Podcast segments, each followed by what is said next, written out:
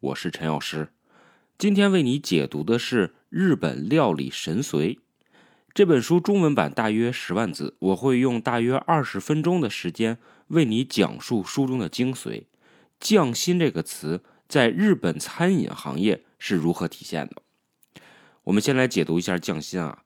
如今这个词儿啊已经被说的稀烂了。呃，无论是做手机的、做汽车的、开饭店的，都说自己有匠心。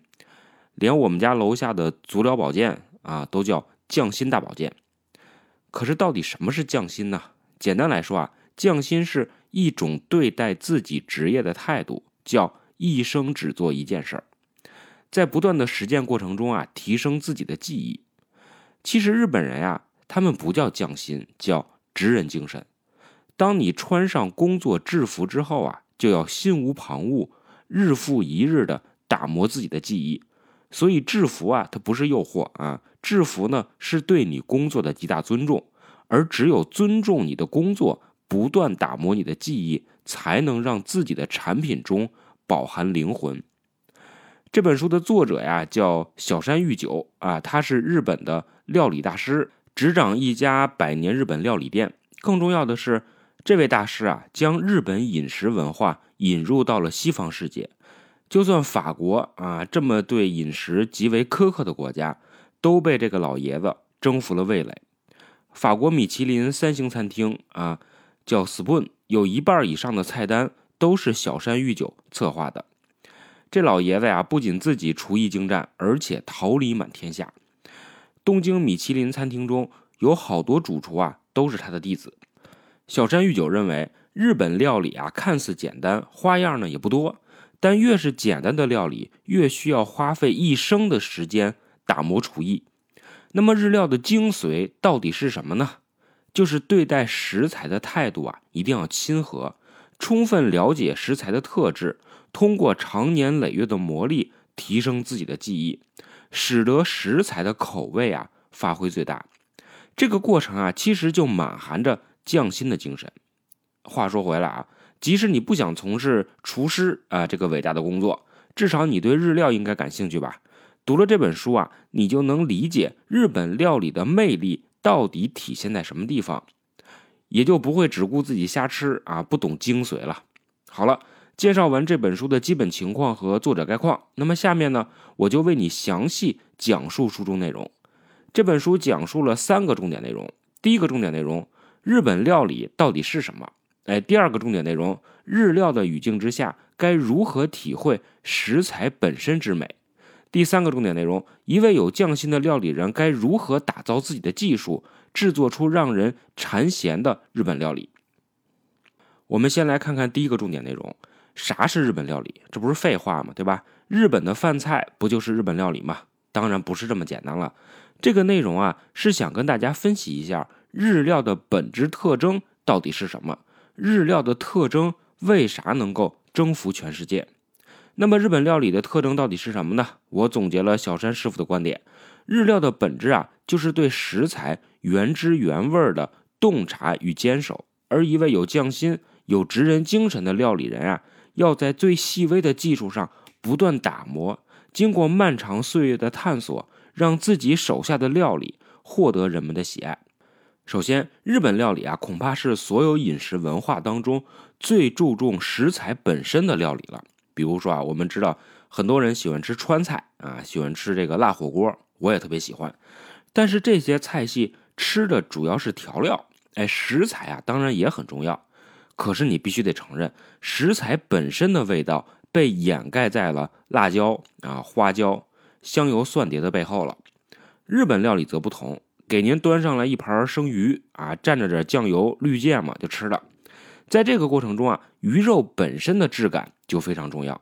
当然了，你可能会说了啊，那是因为日本人他不会煎炒烹炸、焖溜熬炖，只能吃生的。这可能也对啊，但我们强调的是日料的特点。不管是什么原因，总之毫无疑问，日料的特点就是对食材的无比尊重。那么，为什么日本人对食材非常尊重呢？这个话题啊非常宏大啊，它不是一句两句就能说清楚的。简单来说，日本人呀一直对自然非常敬畏。日本传统的宗教啊叫神道教，神道教就是基于对自然的敬畏而诞生的。在日本的神道教中，万物都是神明啊。日本的这个古代的文献叫《古世纪》，《古世纪》当中呢有八千多万个神啊，除了天皇以外，像什么大树、兔子、狗、蜘蛛啊、樱花、蟑螂啊，这些都是神。既然自然万物都是神明，那么对神明当然要有所敬畏了。从某种意义上来说啊，因为日本自然灾害比较频繁啊，火山地震的次数比吃饭的次数还多。比如说了啊，有个数据啊，这个数据说日本一年地震有一千五百多次啊，真的比你吃饭的次数还多，对吧？所以日本人呀，对大自然是非常敬畏的。历史学家黄仁宇就说了，他说日本人呀，善于学习。并不是他们唯一的特征，更重要的是，他们发自内心的希望成为大自然的一部分。好，咱回到料理这件事儿上来啊，日本料理尊重食材本身的味道，根儿上来说啊，就是对于自然的尊重，重视食材本身该有的味道。所以，日本料理看起来很简单，没有太多的人工的雕琢，但这种简单绝对不是凑合啊，绝对不是糊弄事儿，而是从食材的理解。到纯熟烹饪技术的运用，最后呈现出来的菜品一定要是克制的、简约的，但意味深远。小山御酒举了一个很有说服力的案例，他说：“想要每天熬制一样的高汤啊，是不可能的。柴鱼是很特别的鱼啊，每一条柴鱼的味道啊都不同，即使是同一条柴鱼，每一个部位的味道啊也不一样，甚至你切割鱼的方式不同，品尝到的口感呢？”也是迥异的。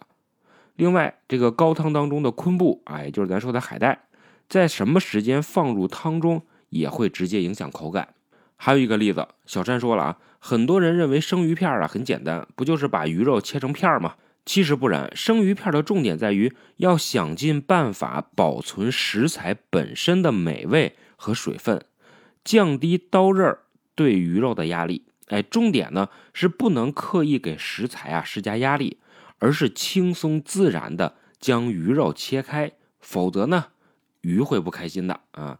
从这两个论述当中啊，我们能体会到料理大师的别具匠心。一方面对待食材要格外了解，了解到每一个细部；另外一方面呢，要具备精湛的技艺，让技艺不损伤食材本身的味道。这就是为什么说日本料理看似简单，实则充满了内涵。正因为日料有这样的特征，对厨师来说就提出了非常高的要求。小山玉酒总结说了啊，要想成为一个优秀的料理人，必须学会两个方面的技术。第一，对每一个细节的质量啊，都必须达到要求。换句话说，偷工减料是绝对不允许的。所以啊，小山玉酒指出，做好日料的第一步是要完成对肌肉的训练。他举了一个例子，比如说画画啊，如果万一你画画的过程中有哪个线条画错了或者不满意，其实啊，适当的还能补救。但是如果是在写毛笔字、写大字的过程当中，一旦一笔写错了，这个作品啊，基本上也就废了。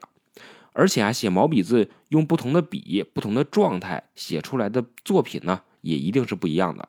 所以做日料啊，更像是在写毛笔字。哎，写出这个字，谁都会。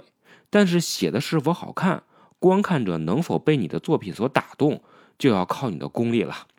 这个功力啊，它可不是一朝一夕能实现的，需要不断锻炼你的笔法，充实你的审美水平。比如说切鱼片啊，如果你觉得就是把鱼切成小片那么简单，那就永远成为不了有匠心的料理人。好的大厨啊，是要把鱼切成小块，同时不损伤鱼肉本身的纤维。保留鱼肉的光泽，这才是对厨师的要求。而要达到这个目的啊，就需要不断的练习，就像写这个毛笔字儿一样，一笔一画的开始练习肌肉，直到写出优美的作品来。第二点，为自己的重复工作设定目标，怎么理解呢？你通过几年的学习，已经掌握了基本的厨艺的技术，切鱼切肉都不在话下了。那接下来该怎么办呢？这时候啊，你算不算是一个有匠心的料理人呢？还差着远呢。小山玉久认为啊，这个时期对于料理人来说啊是个考验，因为成就感会变少。你想啊，以前不会切生鱼片啊，现在会了，而且刀工呢掌握的也不错啊，当然很有成就感了，总是跃跃欲试。可是天长日久，日久年深啊，最初的喜悦和获得感已经没有了。这个时候你该如何提升自己的技艺呢？小山玉久认为啊，要想成为有职人精神的料理人，真正的修炼啊，正是从你掌握了料理技能之后开始的。你得耐得住寂寞，你要给自己设定新的目标，日复一日的提升自己的技能。小山举例说了，比如说熬高汤啊，咱还以熬高汤为例。你以为掌握了熬高汤的技术，并且自己能熬了就完事儿了吗？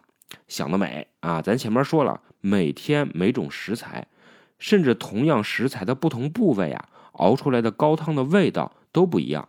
那对于料理人来说呢，应该记录每一次熬制高汤的数据，然后对比哪一种方式最好，这样就能提升自己的水平和技艺。总结来说，就是你要在日常看似乏味的工作当中啊，不断设立自己的目标，找到让自己磨砺的目标，这样才能成为一个靠谱的、有职人精神的料理人。好，这就是第一个重点内容。我们来总结一下啊，日本料理最大的特征是对食材的无比尊重，其背后的文化内涵是日本人对于大自然的尊重和敬畏。尊重食材，使得日料啊体现了一种简约的表现形式。简约呢，它不是简单，而是要求料理人不断磨砺自己的技术，尽量不去破坏食材本身的味道。只有这样，才能缔造出精彩绝伦的日本料理。我们再来看第二个重点内容，在日本料理的语境之下，该如何体会食材本身之美？换句话说啊，小山裕久是一位名厨，但是这一部分内容呢，咱们是站在客人的角度啊，通过小山的描写。增强一下自己品味日本料理的能力。咱们从日本的大米饭啊、日本的醋、日本的甜品三个角度来讲讲，我们该如何体会日本料理的美好。咱先说说大米饭啊，日本的大米饭。小山裕久认为啊，品尝日料最大的乐趣啊，就是吃大米饭。这有点颠覆认知吧？在中国，米饭都是就菜吃的啊，而且呢，菜的味道越重。越能刺激你吃下米饭啊，要不有个词儿叫下饭呢，是吧？没听说下菜的是吧？你总不能为了尝尝醋买十斤螃蟹吧，对吧？不过日本啊，它就不一样，在日料当中几碟小腌菜啊，就能吃一碗米饭，米饭可以成为料理的主角，甚至可以当做菜吃。小山裕久认为啊，做米饭是炖煮这个技艺的起点，非常重要。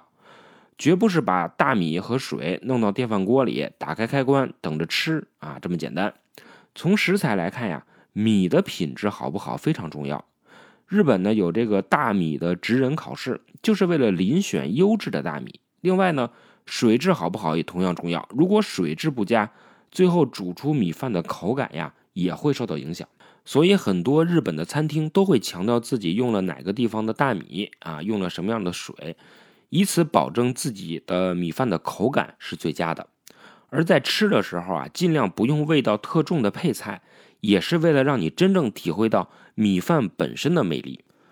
那么在技术方面呢，小山认为啊，淘米啊，它是个技术活您不能用手在里边胡乱的搅和一气，如果力气太大，就会让米粒儿裂开，影响原汁原味的口感，改变了大米该有的形态。在煮饭的时候呢，要用小火。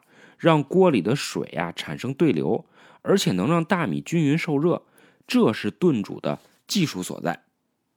那作为消费者，当你品尝日料的时候呢，不要小看米饭的能量。在日本很多餐厅啊，都是把米饭当做菜来销售的。小山裕久自己的餐厅里啊，有一道菜叫笋的盖饭啊，不是孙的盖饭啊，是笋啊，竹笋的笋，就是将笋熬制出浓汤来，然后将汤汁。倒在米饭上，一方面你能体会鲜嫩的竹笋熬出的汤汁的美味，另外一方面呢，就能体会米饭本身的纯美。小山裕久自己的餐厅里啊，就把饭菜、杂烩粥和盖饭当做菜来提供给消费者，而不是把大米饭单独拎出来当做主食。所以，小山裕久认为啊，米饭这种看似简单的菜肴，最能体现料理人对食材是否用心。料理人的技艺是否精湛，也是让食材体现瞬间的璀璨的最佳料理。接着呢，我们来聊聊醋啊。为什么小山在书中特意强调醋这种东西呢？调料那么多是吧？比如说瓦萨比啊、绿芥嘛，还有酱油，这些都是日本人喜欢的调味料。最近日本人呀还特喜欢吃中式的麻婆豆腐盖饭啊，麻婆豆腐饭啊，日语叫什么呢？叫麻婆豆腐啊。超市里呢也有卖这个麻婆豆腐的配料，所以日本的调味料啊真的不少。可为啥非要拿出醋来说呢？因为对于小山玉酒来说啊，酸酸的醋让他深感纠结。为什么呢？听我慢慢道来啊。小山玉酒啊，从小就不喜欢吃凉拌菜，因为他不喜欢酸味儿。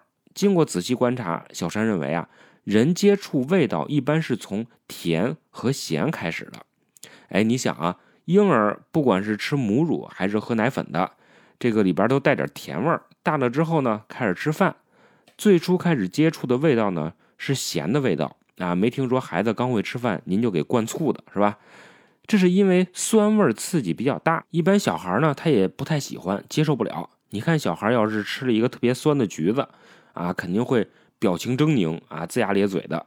所以酸味啊，实际上是让人非常纠结的一种味道，没有不行，但是多了呢，就会让人觉得痛苦。有个词儿叫酸楚，也就是说酸呀不全是美好的味道。但是对于菜品来说啊，没有酸味儿确实也不好吃。小山玉酒刚当厨师的时候啊，对醋就很纠结。一方面他不喜欢酸味儿，另外一方面呢，作为一个有匠心的料理人，还必须要充分发挥醋的功能，让菜品呢更可口。在制作料理的过程中啊，小山玉酒发现啊，醋啊其实很难处理。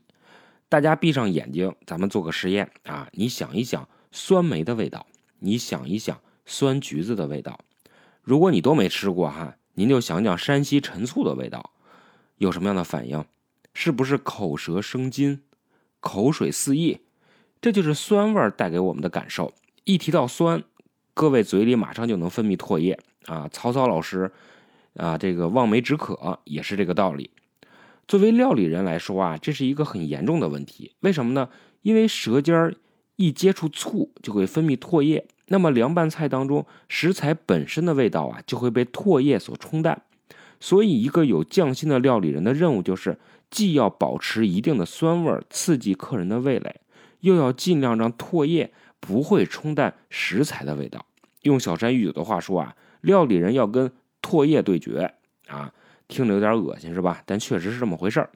所以，醋对料理人来说啊，异常麻烦。如果醋放多了啊，它就会刺激唾液的分泌。让食材和醋的味道啊，都瞬间变得寡淡。但是你放少了，醋放少了，口感又不好，这可咋办呢？小山玉酒感叹说啊，对于料理人来说啊，将醋用的恰到好处，真是考验本领啊。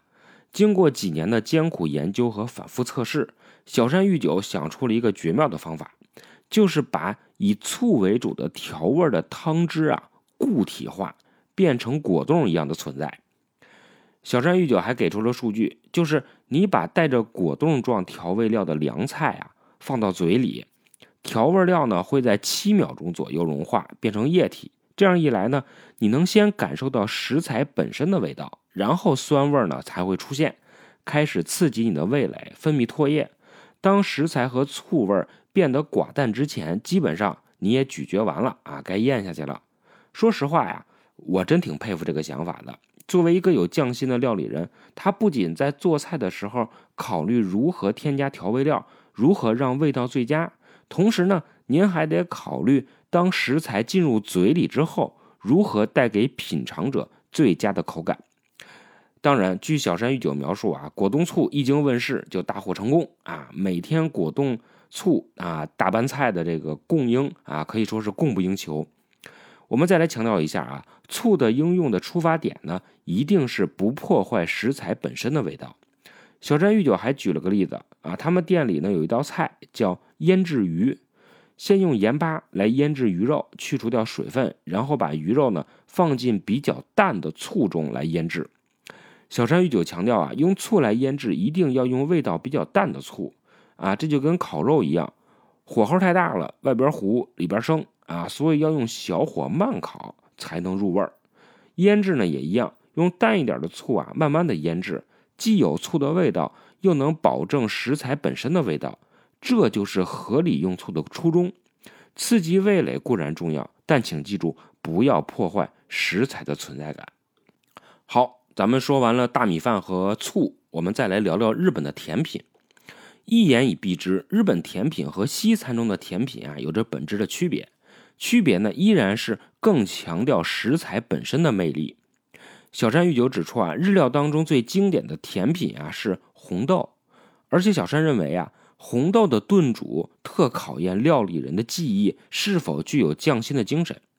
如果你去吃日本料理啊，吃到红豆的时候，一定要好好的品尝一下，以此鉴定一下这家日料店的水准到底如何。从工序上来说啊，红豆的炖煮啊看似简单，就是先用水煮沸啊，把红豆煮沸，去除掉红豆里边的涩味儿，然后呢煮软，加糖调味儿，齐活了。可是小山裕久认为啊，虽然工序简单，但对于料理人来说，做好炖煮红豆啊非常的艰难。难在哪里呢？就在于红豆的体型啊比较小，而且呢有外皮儿，里面呢却是很容易煮软，所以红豆啊它是很细腻的。要不王菲都说呢是吧？唱歌的王菲啊都说了，还没为你把红豆熬成缠绵的伤口是吧？这个不好熬啊，因为不太好熬。那么该如何炖煮好红豆呢？小山认为啊，你要先了解红豆，保持红豆该有的姿态。因为红豆啊，最后呈现出来的还应该是红豆的样子，而不是豆沙馅儿，也不是红豆泥儿。小山告诉我们呀，红豆的美味其实就在于红豆皮儿和瓤之间的区域，所以要尽量不去破坏这个地方。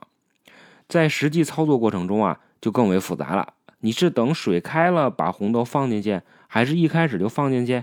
什么时候加糖？火候如何把控？等等。这些都没有一定之规，每个料理人啊都应该仔细观察红豆的属性，然后再进行炖煮。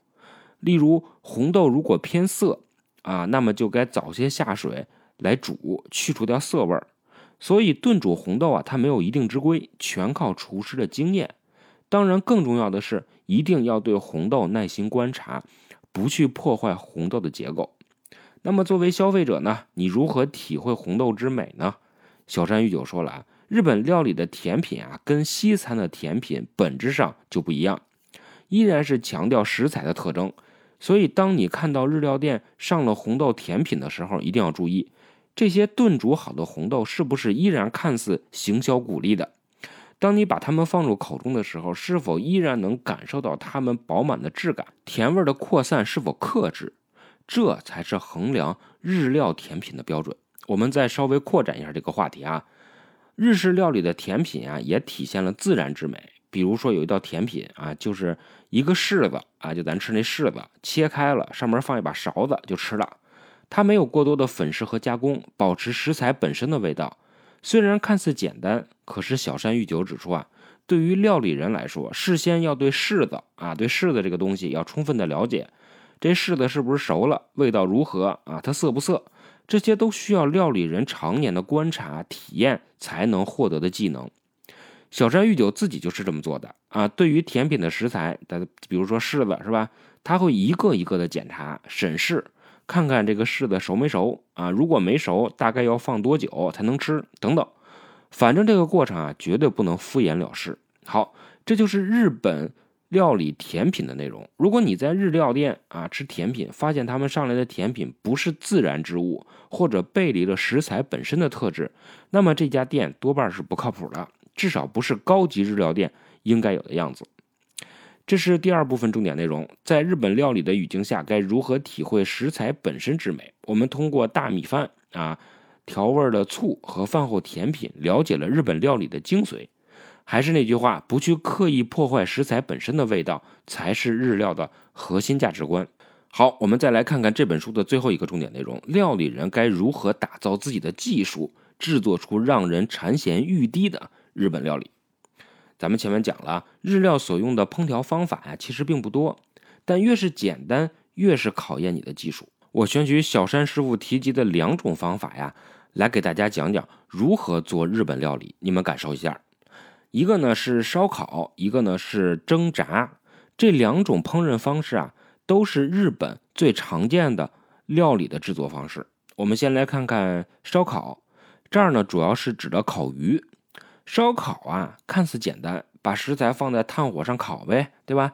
好像路边的这个烤串的是吧，都能做到似的。但在小山玉九看来呀，烧烤的这个技艺啊是非常复杂的，因为炭火的温度啊很高，最高温度能达到一千摄氏度以上。这么高的温度，如果把食材放在上面，是很容易被破坏的。所以控制好火候非常重要。最终的目的呢，是要让烤鱼啊外皮酥脆，肉质软嫩香甜。那么该如何实现呢？还是那句话，首先你要充分了解食材。比如说，在日料当中有一道非常经典的菜品叫烤香鱼。这个香鱼啊，它的每个部位都可以吃，味道呢非常鲜美。但是难点在于香鱼的头部、腹部和尾巴，它构造不同，所以烧烤的火候啊就不一样。比如说头部骨头多，四周呢都是鱼皮，如果你用大火烤，皮就糊了啊，肯定不行。所以呢，要小火慢慢的烤。让骨头也烤得酥脆，就像刚炸出来一样。所以炭火烧烤啊，它是比较理想的，因为你可以随时调整炭的分量，从而调节火候。如果你是用电烤或者红外线烤，则没有这个效果啊。凑合烤烤牛肉还行，鱼肉比较厚实的地方呢，就直接是烧烤啊，要避免尾巴和鱼头的部位。同时呢，还可以用热风的间接加热，达到外焦里嫩的效果。那烤鱼头就要集中火力，通过炭的摆放来调整。总之啊，在烧烤的过程当中，调整铁签子的位置、炭的摆放都会影响食材的味道。所以烧烤啊，它看似简单，实则不然。我们再来看看蒸炸，蒸和炸呀，跟烧烤特别不一样，因为是一种简单的加热方式，在温度管理上啊，相对来说比较简单，不复杂。它不像烧烤要不断的调整温度。那么衡量蒸炸是否成功的标准是什么呢？第一是食材表面呈现怎样的状态，第二呢是食材中心部分熟透了没有啊？比如说炸，理想的炸物啊，最后应该是表面外形是固定的啊，颜色呢呈现金黄色，中心火候呢恰到好处，鲜嫩多汁，是吧？听听到这儿我都馋了。可是如何做到呢？有人说了，关键在于油的温度，有道理啊，但不全面。小山玉酒认为啊，除了油温，更重要的是你得了解食材本身的温度。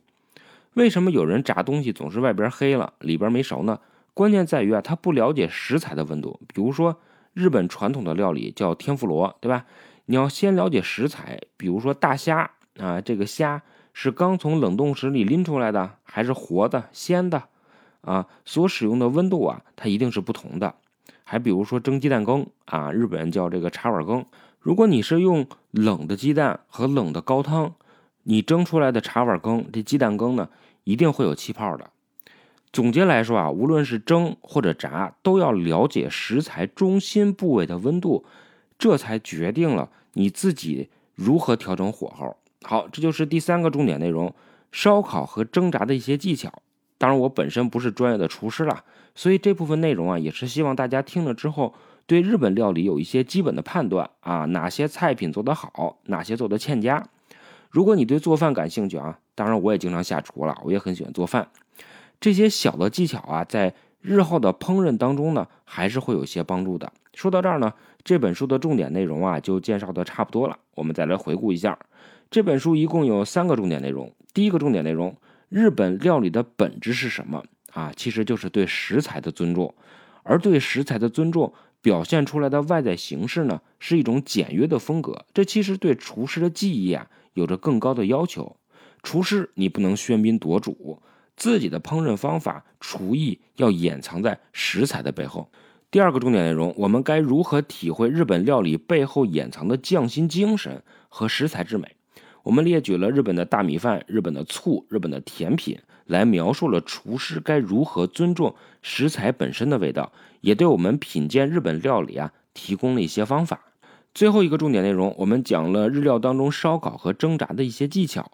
其实核心啊依然是通过了解食材本身的特质，通过厨艺实现味道口感最佳。最后呢，我再说两句啊。据说在餐饮行业啊，一直有争端。有人认为啊，菜品应该尊重食材，保证原汁原味儿。那在中国呢，粤菜大概就是这种情况。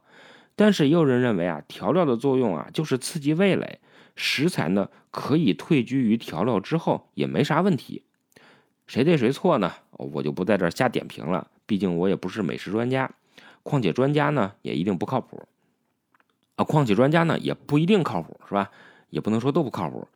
总之，在日本料理当中啊，它更注重的是食材本身的味道，其背后的价值观呢是对大自然的无比敬畏。好，最后呢，我们再回到最初的话题，通过这本书呢，你能体会到匠心在日本餐饮行业是如何体现的。